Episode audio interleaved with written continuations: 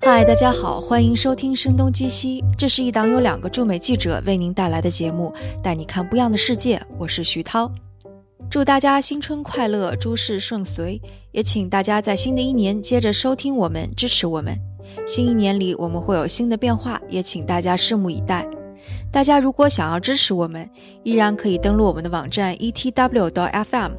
在那里大家可以找到我们的邮箱、Telegram 听众群以及各种打赏的方式。也请大家订阅我们的 newsletter，地址在网站上也有。还推荐大家使用 Himalaya 客户端订阅我们的音频，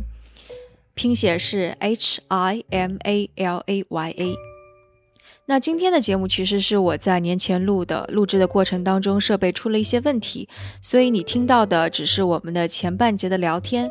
那后半节的很多信息，包括嘉宾推荐的纪录片都没有录上，但这些纪录片的链接我都会放在 show notes 中供大家查看。大家如果觉得意犹未尽，可以给我们写邮件向嘉宾提问，那就请享用今天的节目。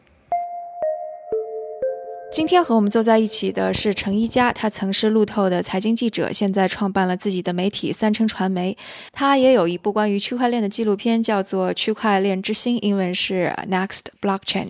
啊，这是他拍的。Hello，一佳，欢迎做客声东击西。Hello，徐涛，非常高兴能够成为声东击西的嘉宾。我我想，可能过去两年对你而言最重要的项目之一就是这个区块链的纪录片了。那我们今天的话题也是跟这个有关。你是什么时候开始有这个想法，想要拍一部关于比特币的纪录片的呢？关注比特币、关注区块链的时间其实已经挺长的了。我是二零一一年大概六月份的时候知道了比特币，呃，那个时候我正好有朋友是算是比特币的早期信徒吧，他他们就跟我说说这个东西特别好，然后说他觉得跟黄金一样，甚至有可能会取代现在大家用的手上的货币，嗯，然后那个时候我就觉得非常好奇嘛，因为我是关注财经的，但是一开始我并没有说马上被这个东西吸引住，一开始觉得。它的很多的概念跟我们，嗯，生活当中或者是说我们做的工作做当中啊，说到的这些经济上的工具也好，或者是说原理也好，有非常多的不同。所以当时是采是采用了一种非常观望的态度，而且那个时候我也问我朋友说这个东西我能干嘛？他说你可以去买披萨。当时觉得不是一个用处很大的东西，呃，后来就开始观察，然后发现哎，这个东西其实越来越有意思，就是它的内在的这个。构成它的技术，然后慢慢到一三年开始就就真的就是价格也慢慢起来了，然后关注的人越来越多。嗯，我大概是从一二年开始就慢慢对这个东西更加的就说有感兴趣，而且变成慢慢觉得这个东西其实是靠谱的。你当时有买吗？我当时有买一个，当时我抱着的更多是一个测试一下这个东西的心理，就是说啊，我我走过了跟这个东西有关的所有流程。就是我知道这个东西是怎么回事了，但并没有把它当做说是我是一个说投资的这么一个形态啊，所以对对对，没有完全是当对完全是当做哦出了一个新产品，就像现在有时候出了一个新产品，就想去试一下哦这个是怎么回事，就当时的心情是一样的。到一三一四年的时候，那时候开始也写一些或者说报道一些这方面的专题呀。因为那时候大家开始慢慢对比特币有点概念了，呃，然后后来到大概到一六一七年的时候，就又起了一波嘛，就是包括以太坊慢慢起来了，然后开始从一七年初开始有越来越多的新的项目，我就觉得好像在那个时间点，好像我回过头来要要找一些资料，我发现好像没有一个非常完整的去记录这一段历史的。嗯，报道也好，或者是资料也好，有一些书籍，但是一些书籍的话，也可能更多是针对技术，比如说这个 blockchain，嗯，revolution 啊，那个书是可能更多是技术方面的各个这个应用点，说对这个人的观察，对人的变化和这个历史的变化，好像没有这么一个。呃，媒介去了解，所以那个时候开始就有想法，是不是自己可以拍一个纪录片儿？而且尤其我们之前在做创业美国，我们一直也是关注这种科技啊、新兴的一些事物啊，嗯，而且我也是是更熟悉用这种。图像、用视频的手法去观察一个事情或者记录一个事情，所以那个时候有了做纪录片的那个想法。你是说一六年的时候是吗？一七年初，一六年底，一七年初，一七年初，OK，大概一七年三四月份的时候，最早开始有这个想法，然后从六月份的时候开始做策划。而且当时的策划其实比我现在做的这个成片的 scale 要小很多，而且想法也简单很多。因为我们之前做创业美国那个时候，就是经常就说选几个，比如说那时候做共享经济，可能就去采访了 Airbnb，呃，选一两个代表公司这么一个形式。然后做区块链之星的时候，当时是觉得，哎，这个东西很新，然后涉及的概念有很多。那时候想可能采访。五六家公司、六七家公司做代表可能就可以了。结果发现做 research 以后，发现就是这个东西太新，然后太 raw，有很多的东西不是一个人、两个人可以说得清楚的，涉及的东西方方面面，所以就变成了到最后，嗯，把这个项目从原来计划四五个月、半年的时间，变成了后来做了大概现在快两年，然后采访了这个差不多有一百多个嘉宾。然后去了大概十几个城，十几个国家。哦天！对，就就完全是从一开始想的东西是变成了另外一个东西。哎，你这个策划的那个，你这个策划慢慢变大是边采访边扩大的，还是说就是你在写策划案的时候就发现 hold 不住了，就采访之前就已经扩大了？当时一开始采访的那个，一开始策划的那个文案呢，还是比较简单的，说是好像选几个，然后在这个呃 reach out 的过程当中，就发现，哎，这个里面可以挖的故事很多，所以。更多是一个在边采访，然后边去不停的去 renew 我们现在的这个拍摄计划，呃，不停的去更新我们的策划。然后这在这个过程当中发现，哎呀，每采访完一个人说，哎呀，那个人其实我觉得也值得。然后说我们再等一下吧。然后说，哎呀，这个发现，哎，这个原来我们的策划应该要再更新一下了，这样才会更好看。而且我觉得做到一定程度以后，就会觉得，嗯。想要做，想要做一个好像能够代表自己，好像做的东西水准的一个作品，就不光是只是说做出一个区块链的一个记录，更多是觉得，哦，想要做一个自己心目当中一个真正好的一个反映科技的一个片子。嗯，所以可以这么说嘛，就最开始的时候可能做的是一个常规的，类似于嗯新闻访谈性质的短片儿，然后最后就变成纪录片了。没错，大概做了一半的时候，看发现这个想法完全就已经跟原来不同了。一半是到是是是哪一那什么时候了？一七年底，一八年初的时候，那个时候就是开始价格大涨，然后事情越来越多，然后变成了里面的就整个行业当中的各种各样争议也变得越来越多，所以那个时候就发现，哎，有很多的。呃，事情特别是人的那一面，值得讲的东西就更多。因为我觉得当时随着价格的暴涨，就是人在价格面前暴露出来人性的很多，不管是优点、缺点、贪婪也好，还是理想也好，就显得更加的明显。就是那个戏剧冲突会变得更加的有意思。所以那时候觉得，哎，这个东西完全已经超出了原来我想做的东西的范围范畴之内。所以就是想想。既然都开始做了，为什么不把它做到最好？因为尤其是当当时市面上真的就没有一个，就是我们看了一圈以后，没有一个觉得我们自己觉得哇，这个片子很很好，很很欣赏，说的很完整这么一个东西，所以觉得还是自己来把它做成吧。既然做了，就把它做到底。你当时已经把那个市面上其他人拍的纪录片都看了一遍是吗？我当时看了，我至少看了有。差不多十个、十个上下的不同的片子，有什么 CNN 拍的，有最早独立电影人拍的，包括去年有一个 Trust Machine 是一个很大牌的做纪录片的这个前辈拍的，呃，我都看看了一遍。所以在这个过程当中，就是我们团队也在不停的就说反思怎么把我们的这个片子做得更好。你觉得他们拍的，嗯，是不完善，还是说不吸引人呢？呃。有的呢，片子拍的特别早，嗯，拍的很早。比如说有一个是专门说比特币的，所以那他就可能就集中在比特币的这种，嗯，出现，包括他背景的一些故事，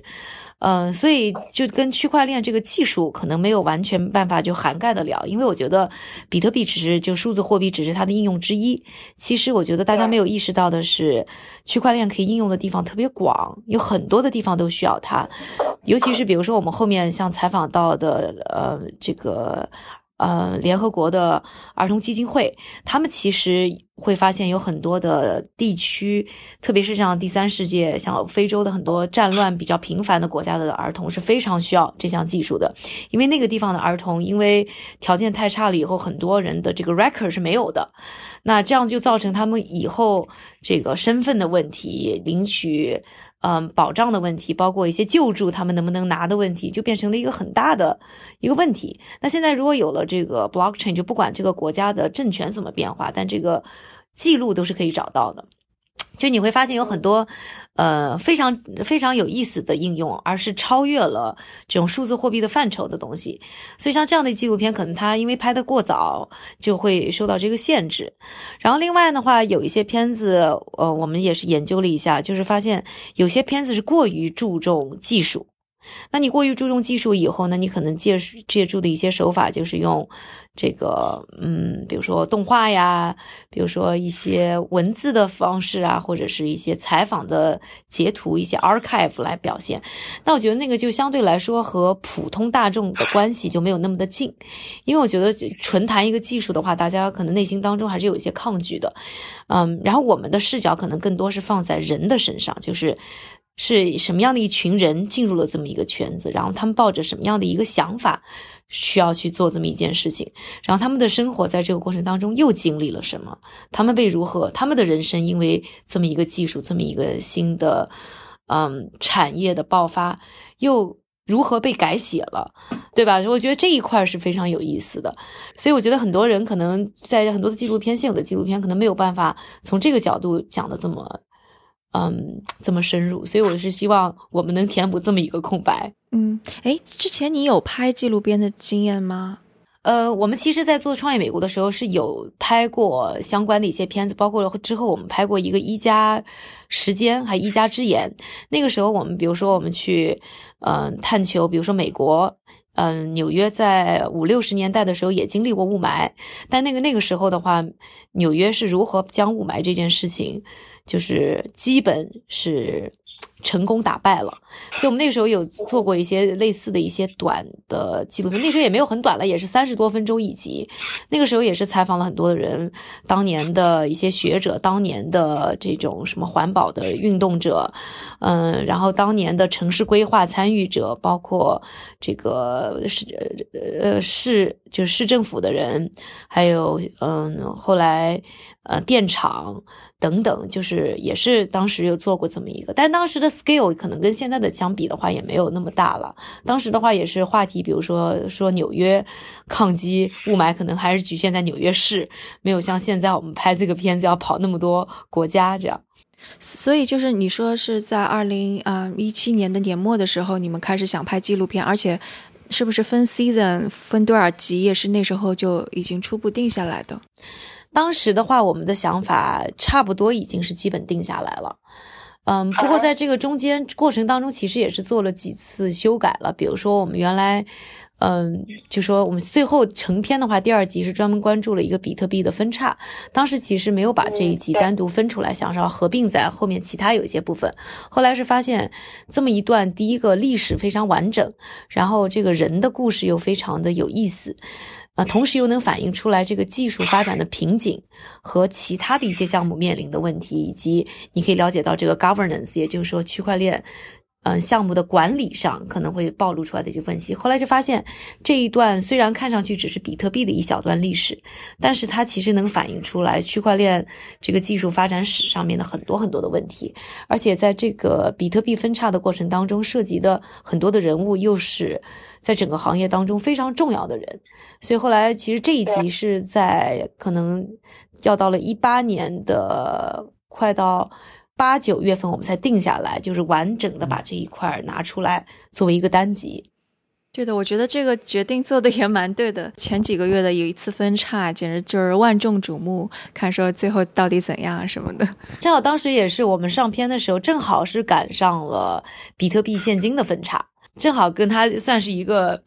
这个连续连续剧吧，就是一直是延续下来的故事线，所以就觉得还是挺有意思的。哎，你第一个采访的，嗯，采访的人是谁呀？我第一个采访的人是 Dan，嗯，Topscott，就是嗯，Blockchain Revolution 的作者，他和他的儿子 Alex。那个时候我们第一次采访，我记得是在一七年的夏天夏末，然后我们那个时候是跑到多伦多去采访了他们一次，后来这样又专门跑到纽约又采访了一次。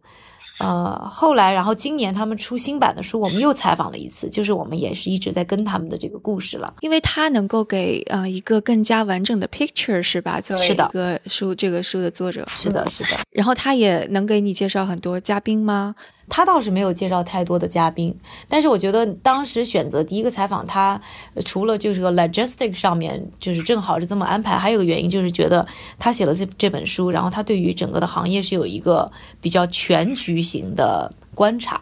所以觉得从他的视角，首先去。说这个故事，第一个是让我们自己也更加了解这个 landscape 是什么样子的。第二个，我觉得也可以更加的帮助我们下面很多采访的一些思路，去把它理清。比如说，我们更想往哪个方向走啊，更合适去说哪方面的问题，那个时候是有很多帮助的。但嘉宾方面，他倒是有一些建议，但是具体他倒没有做很多的介呃推荐了，就是直接的这个 introduction 好像还好。然后我记得采采访完他以后，下面做的采访就是 Tim Draper 啊，OK，对，这是个硅谷大佬，对对对，那时候是飞到了硅谷，印象很深，就是去了他的那个那个 Hero City，就觉得哇，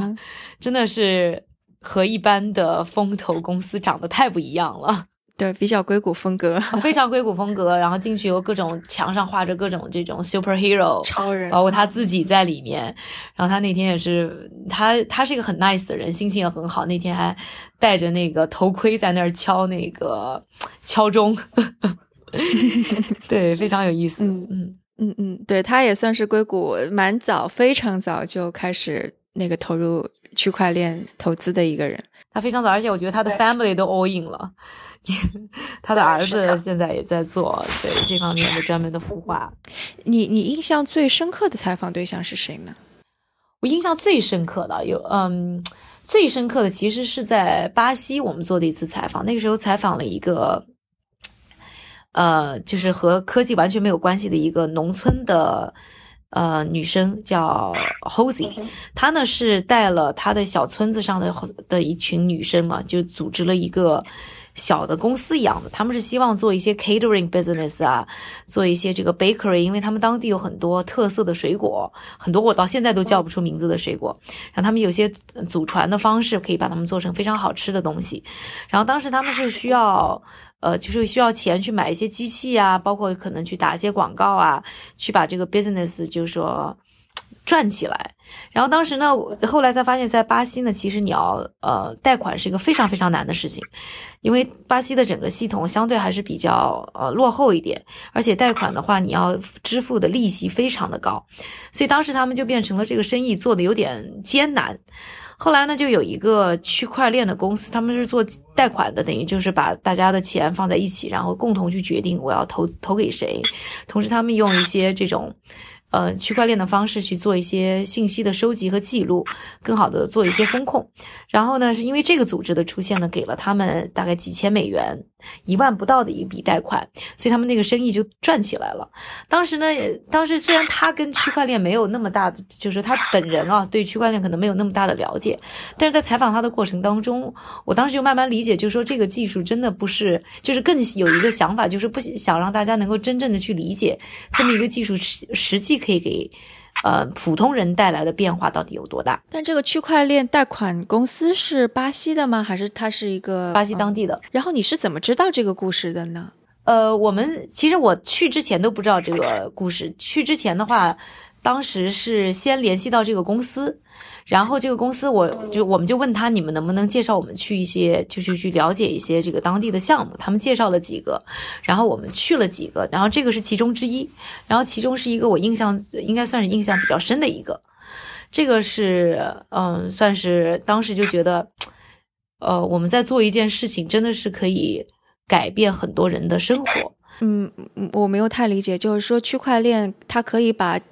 这些人的信息写在区块链上吗？还是第一个是一般的银行的一个周期，等于是银行的老板去做决定，就是我觉得我应该贷款给谁。然后这巴西很多银行又是有一些国有背景啊，或者怎么样，然后就比较难。然后他们呢是属于当时是所有有这个所有有这家公司 token 的人呢，都是可以去做决定的。OK，就像一个投票系统，对普通人去决定我们的自己放在一起的这笔钱到底可以帮助谁。对吧？然后另外的话，他们同时就是说，通过一些区块链的技术，可以以后控制这笔钱到底怎么用，就是就比较的清晰哦。他把这个钱拿了以后，他是去买了机器，还是说这个钱被他拿走就去干别的事情了？就是大家有个更好的控制，就是是这些方面。那这样子的话，就给了当地的这些可能有很好的商业想法、想要改变自己生活的人一个 option，给了他们一个选择，就说可以通过这样的方式。不是只是你要通过传统的银行，需要付百分之超过一百的利息才能够拿到这个贷款。嗯嗯嗯，我明白了。其实意思并不是说这个这个最后的这个拿这笔钱的人需要懂得区块链或者比特币，而是说在这个决策过程当中，它是一个用区块链来决定的民主的投票的以及控制过程的这样的一种技术。它跟那个比特币就完全没有关系了，而是怎么用这这个区块链的技术。嗯，对对对。哎，有有没有什么采访对象说出的一些言论呢，或者做的一些事情，是完全颠覆你之前对这个领域想象的？呃，我觉得应该说有挺多 moment 有这样，但是我得想一下，就哪些 moment 是让我觉得哇，这个事情特别不一样。嗯，我那时候去 Nashville 采访了那个 BCT Media。那个时候，我记得我们在聊这个行业产业当中的很多的变化的时候，确实是就觉得哦，这件事情原来可以很大，是有一个这样一个 moment。因为我记得当时我们是聊了很多，因为他的创始人 David Bailey 的话，应该算是很早进入币圈，然后很早就开始做相关媒体的。然后，但是我们那个时候就讲到了这个寒冬的这个问题。那个时候就聊到了很多，就是当年在韩，因为他当时其实是我第一次采访他的时候是二零一八年的四月，那个时候就说价格是掉下来一点，但是大家其实状态还是很火热的嘛。呃，我们聊聊聊，很快就进入了寒冬的这个话题，因为在他看来的话，这个寒冬马上就要来了。而且我们当时就在预计，就是说二零零二零一八年底的时候，价格能到多少？按理说的话，如果说是一个币圈内的已经那么长时间人，又是一个 believer 的话，一般都会往高里说。但他当时就非常的低调，说他认为不会超过五千。而且果然去年年底的价格也是没有超过五千。而且他认为，只有经过这么一轮寒冬的话，这个行业才能健康的发展。有些还挺大启发的，因为当时的话，大家都是一股脑儿就觉得非常的热，然后就觉得做什么都可以。对，当时就是所有的人都是谁都是跟我讲他有个项目那个时候，但当时他就是在跟我去说，我们下面需要的其实最大的是一个寒冬，但是寒冬走过来的那些公司呢，会出现一些好的公司。然后当时我还记得，另外同样也是说过类似的话的是，嗯，原来那个。Prodigy 一个一个一个 hedge fund 的一个创始人之一，嗯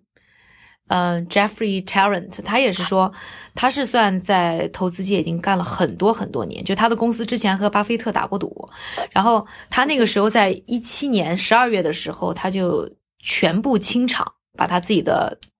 手上的这个币就是清场出去，他就认为当时整个行业就是已经是。就是已经到了一个边缘，是不可能 sustainable 的。但是当时你知道吧，所有的人还是一个非常火热的一个状态。那个时候我记得我采访他，应该是也是一八年初的时候，所以我是算是很早就听到了大家开始喊谈寒冬，就是谈这个更理性的一个趋势。我觉得那那几段对我印象是比较深的。但是这个寒冬其实对于大家来讲的话，不是说。是认为这个行业不好，而是更多是认为这个行业是需要一个更理性的路线才能走得更远。对，就有点像两千年的互联网泡沫那样。所以大家也并不是带着一个说非常。呃，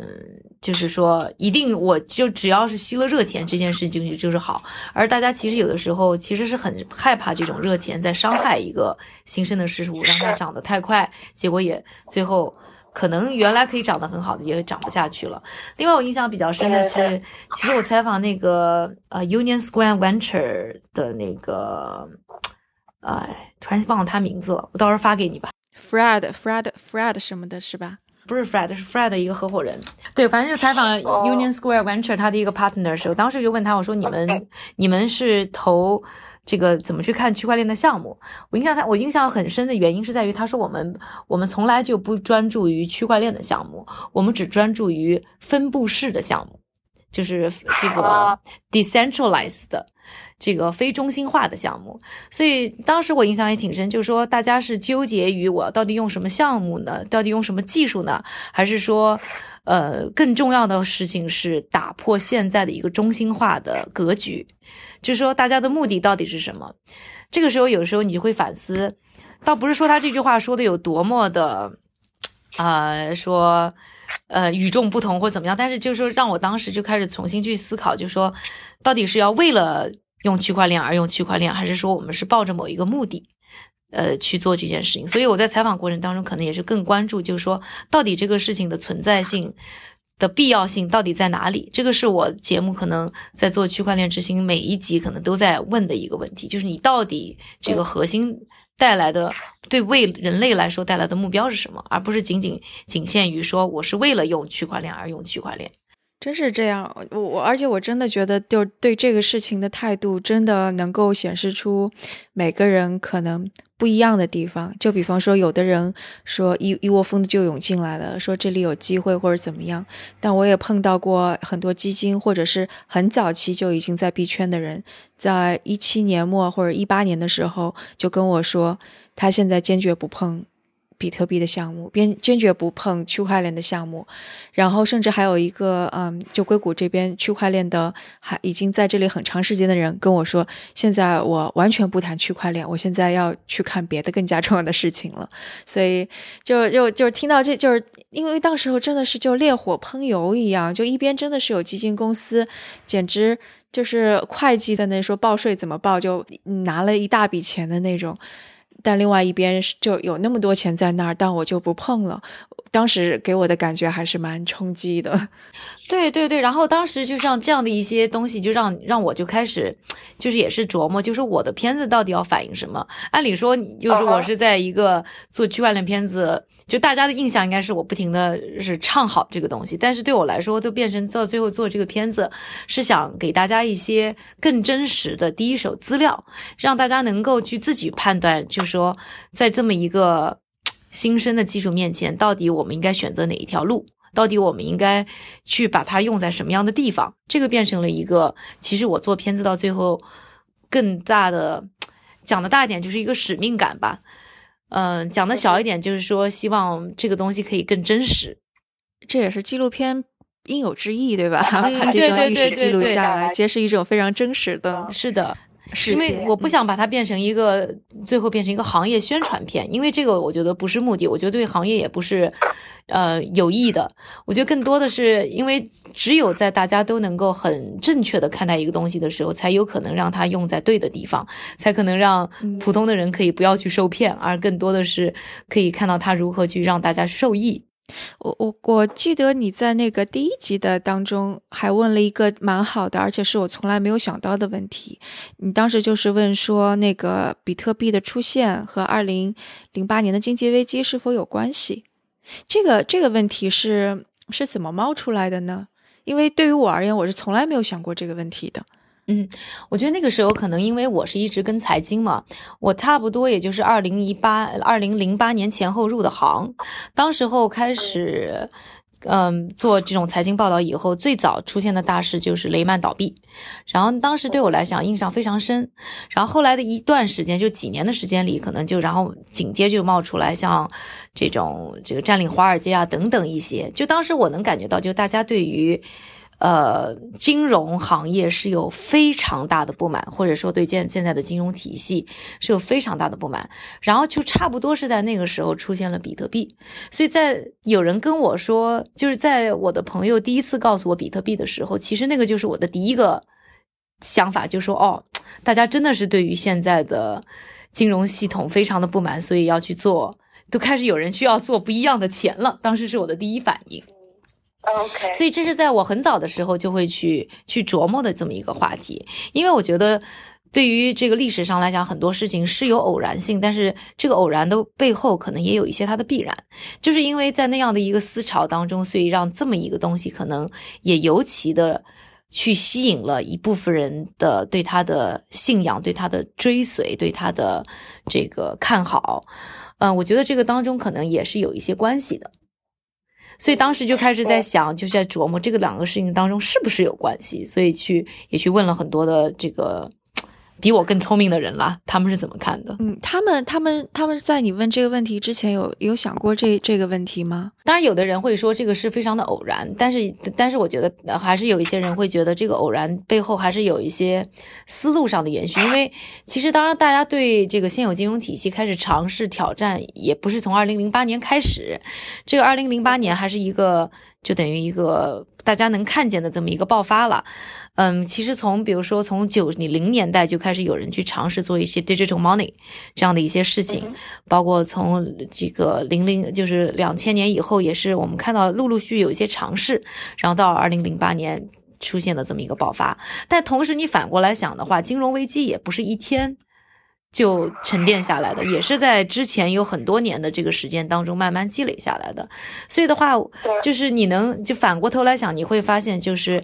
嗯。金融系统当中是累积了一些问题，然后呢，在普通人或者说这些客这种极客心目当中的这个问题一直存在，所以慢慢慢慢慢慢也是想要去解决这个问题，然后也是正好在二零零八年这个时间点让它爆发了，所以到最后我觉得这个问题就变成了是不是他们两个有直接的关系，在二零零八年这么一一年发生，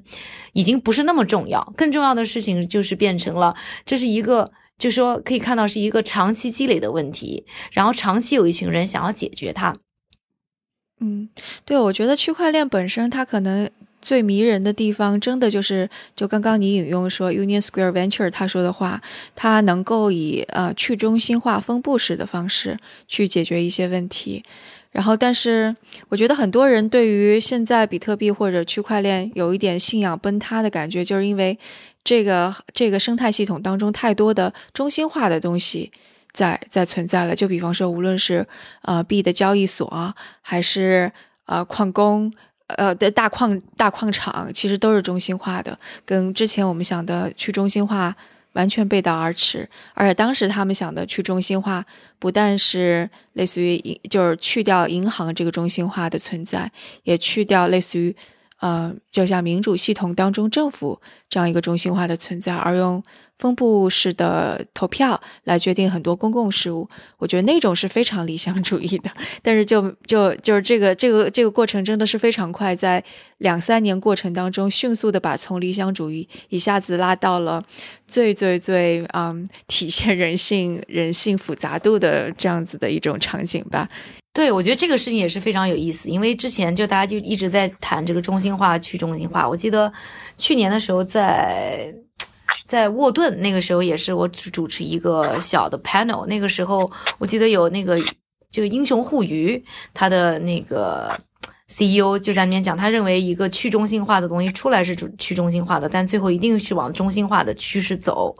当时其实这句话说了以后，当时我也是思考了很久啊，因为互联网刚刚创立的时候，它其实也是一个。抱着去中心化的这么一个架构出现的，也是抱着一个更加平权的一个心态。但是后来现在就互联网其实可能现在做的越来越中心化，包括像 Facebook 这些大的企业手中拿着这么多中心化的数据，这是以前没有办法想象的。所以当时他说这句话，我也在思考，就是说这个。区块链的世界是不是一直会往这方面走，也往中心化的这个方向去走？这东西我也一直在思考，但是这个思考可能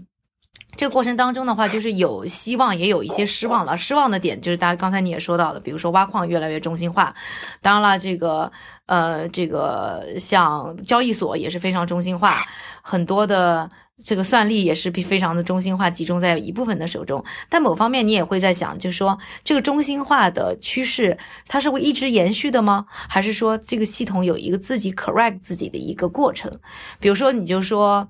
Bitmain。比特大陆，比特大陆的话，一度是真的是矿机当中，我记得我在采访吴继涵的时候，就说十台机器当中可能只有一台不是他们家的。但现在的话，就是包括他们在他们拿的大量的这个算力、大量的矿池，嗯，比特比特币的第一大、第二大矿池都在他们手里。但确实，你看最近几个月事情发生的事情，你又会看出来，就他们在中心化以后，也会有别的势力来对抗他们。当然，也许那个势力也是中心化的，但就，但是我一直这个这个事情我也没有答案了。但是你会在想，哎，其实这个生态当中，当你给了这个生态自由的以后，它这个生态是会有一个去抗击它的力量，也会慢慢出现。那只不过这个东西是一个你要给它时间慢慢去 self correct，而不是说它马上就会。就说以一个一直完美的一个形态在运转，所以这方面我又会再去去想这个问题，包括像这个 governance 这个问题，比如说如果说一个 governance 的这个模式它不成功以后，它会有其他的模式出来，去想要去优化这样的一个模式，去想要把这个模式变得跟以前不同，就是就是我又会在想，确实它现在是有中心化的趋势，但是它应它又会给人自由，让就说。去普通人去选择，我是不是要去做一个更好的东西，或者是我要去怎么去发表我的想法，去用更多的身影去改变这个社区的走向。这个又让我觉得，这个过程当中似乎又有一些，嗯，带来一些希望吧。对我觉得这个故事其实也。不是什么特别新的故事，这个就相当于是，就比方说有一本书《伟大的博弈》，就写了华尔街怎么从一个肮脏的那个臭水沟一样的地方，变成了一个最伟大的世界中心。然后只要是在市自由市场存在的地方，可能都会有人性的阴暗被暴露。但是慢慢的，通过你刚刚说的不断一点点的改进，然后往前推动，但这个需要非常漫长的时间。我觉得这个故事是非常相似的。是的，是的。所以我觉得这个某方面也是可能就是人性的一个趋势，就像我们一开始可能觉得互联网怎么那么好，现在可能又觉得开始 self correct。也许我还是想要一些这个没有网络的时间的。嗯嗯，你你这个采访完了之后，为什么会挑选是在 Amazon Prime 上那个发行呢？嗯，在美国的话，我们现在是选择 Amazon Prime，呃，然后在中国，现在我们的中文版呢是选择在腾讯上，然后当时是选择这个平台是正好就是有个契机去了解到这个平台，然后觉得他们跟我们的理念还比较一致吧，嗯，所以也没有说是就背后有特别多的这个故事，然后现在的话，我们的国际版可能也是应该是今年的四五月份会在美国上线。我一想到你采访了那么多的人，有那么多的素材，然后要剪到，就是分别剪进去，我都觉得头好大呀。是，这是一个，这是一个，真的是一个很漫长、很痛苦的过程。而且这个过程当中，你经常要纠结，哎呀，这一段是不是不要了？这段是不是能够去掉？因为其实有很多非常精彩的部分。刚才对，刚才你刚才问我，就说有很多印象深刻。其实采访印象深刻的采访的部分特别特别的多。那时候还有一个人就采采访那个康奈尔大学的一个教授，也是说到，就是因为大家都在讨论，比如说用这个 code 作为，呃，这个一个一个 law 嘛，因为我们就是在区块链的世界上面，就应该是区块链这个链是怎么写的，我们就应该 follow 这个。他当时就是因为我们在谈 the DAO 那时候被盗的这个事件，他就讲了一句，他说。The the code is not the law. The law is the law. 就是到最后的话，人在这个过程当中发挥的作用依然非常的大。这个这个新的技术出来以后，并不是为了用它来束缚我们，并不是用了，因为有了这个技术，我们什么都是要按照这个技术来走。因为当时是出现了一个有被盗了以后要不要 correct 的这个这个 coding 当中出现的问题，要不要硬分叉的一个一个挑战，对于以太坊来说。然后他就说到了这个。就是人才是最后去制定这个法则规则的人，你不能去因为这个被这个呃，叫什么 coding 去束缚了你的手脚，而什么事情都不做。就是你上线了之后，有接到一些什么让你觉得还有挺有趣的反馈吗？上线以后的话，我发现，哎，大家就是社社区里会有各种各样的人也去会去评论它，包括我看见，就说还有人说区块链之星没有说的事情或怎么怎么样，你会发现哦，大家对你的这个东西的理解会是多种多样的。举个例子呢？就比方说理解和你不太一样的那种，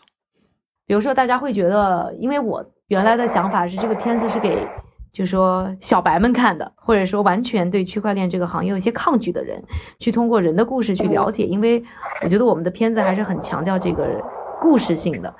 然后后来有的人是会去评论说，我们这个片子是有一些基础的人才会去看，这个是我没有想到的了。